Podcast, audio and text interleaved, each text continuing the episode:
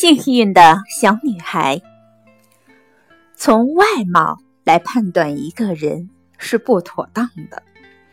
真正伟大的人物是从来不摆架子的，在他们心中，服务他人、帮助他人，并不会有损他们的尊严。有一个爱尔兰小女孩准备乘火车去伦敦。她是去一个贵族的城堡里当女仆的。女孩随身携带了一袋很重的行李。下火车的时候，小女孩为难了，没有一个人过来帮她拿行李。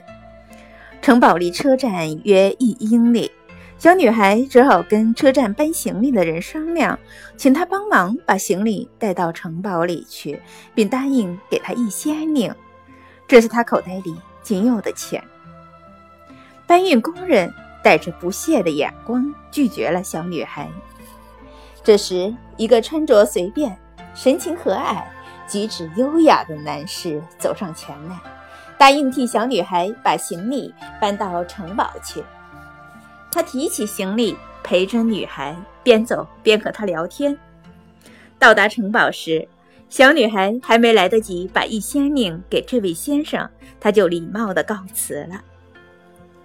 直到第二天，小女孩见到城堡的主人时，才明白昨天帮她把行李从车站运来城堡的那位男士，就是她的主人——英国伟大的贵族诺福克公爵。